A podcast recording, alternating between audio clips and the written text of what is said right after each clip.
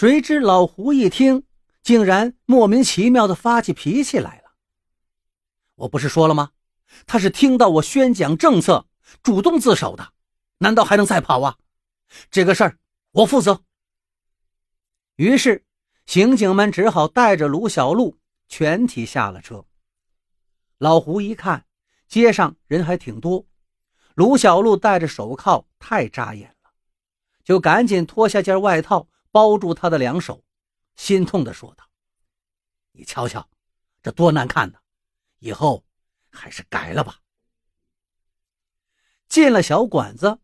老胡却破了平时每人只有一碗面的规矩，点了几个好菜，说他要请客。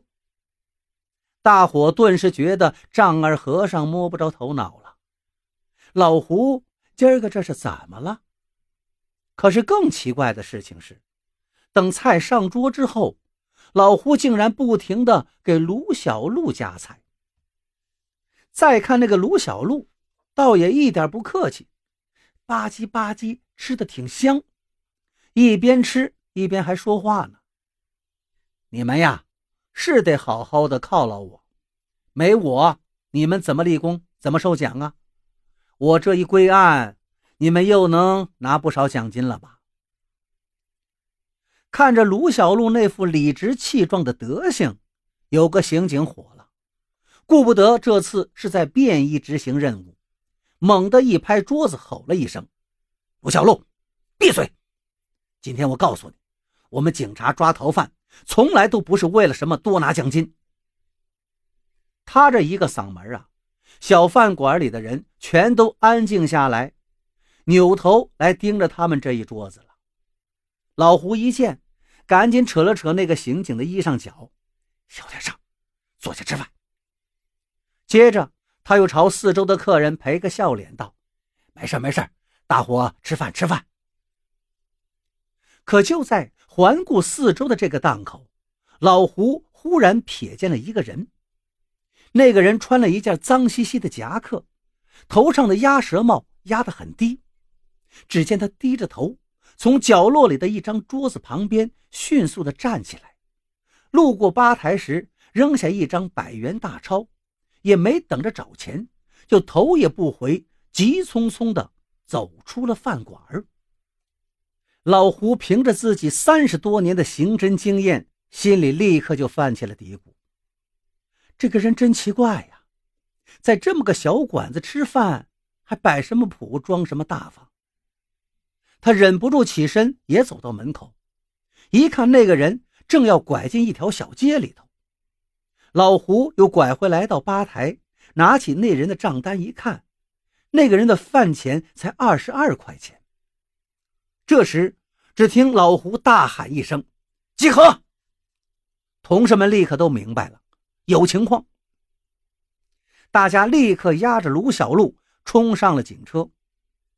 老胡开着车拐进小街，发现刚才那个人已经不见了。他一路开着车，一路打听，好容易有人想起来，说是见过那个人，似乎是爬进了一辆大货车里，而那个车子好像就是镇子边上的宏发板材厂的。老胡一听，立刻加大油门，把车开到了宏发板材厂的门口。这时，他才长舒了一口气，跟大伙说明了情况。刚才呀。小馆子里突然走的那个家伙，就是全国通缉的要犯乔七。我刚瞅见他的脸，我立刻就觉得有些脸熟。等看过账单，我又回忆了一下，确定无疑就是他。此刻，车里一片安静，就连卢小璐也不吭声了。大伙都知道，这个乔七的身上已然背负了好几条人命。他是个亡命徒啊！老胡沉思片刻，三下五除二的安排好了人员，准备抓捕。可谁知他们下了车，厂子大门还没进去，就被保安给拦住了。原来，这个宏发板材厂是市里重点引进的外资企业，所以没有搜查证，保安说什么也不放他们进去。机会难得呀，老胡只好打电话让队长批搜查令。可谁知电话那头，刑警队长语重心长地对他说道：“老胡啊，这个事儿光凭个印象就大动干戈，太不靠谱了。宏发板材厂可是咱们市里头招商引资的重点对象，万一你们弄错了，你想过后果吗？没有逃犯进入人家厂区的确切证据，我也没法给你开搜查令啊，老胡。”你是个好刑警，我理解你的心情，但是你别忘了去年的事儿啊。原来，去年也就是在这个时候，老胡去执行任务，抓捕毒贩，结果却误抓了一位外商，搞得人家撤资不算，他自己也背了一个处分。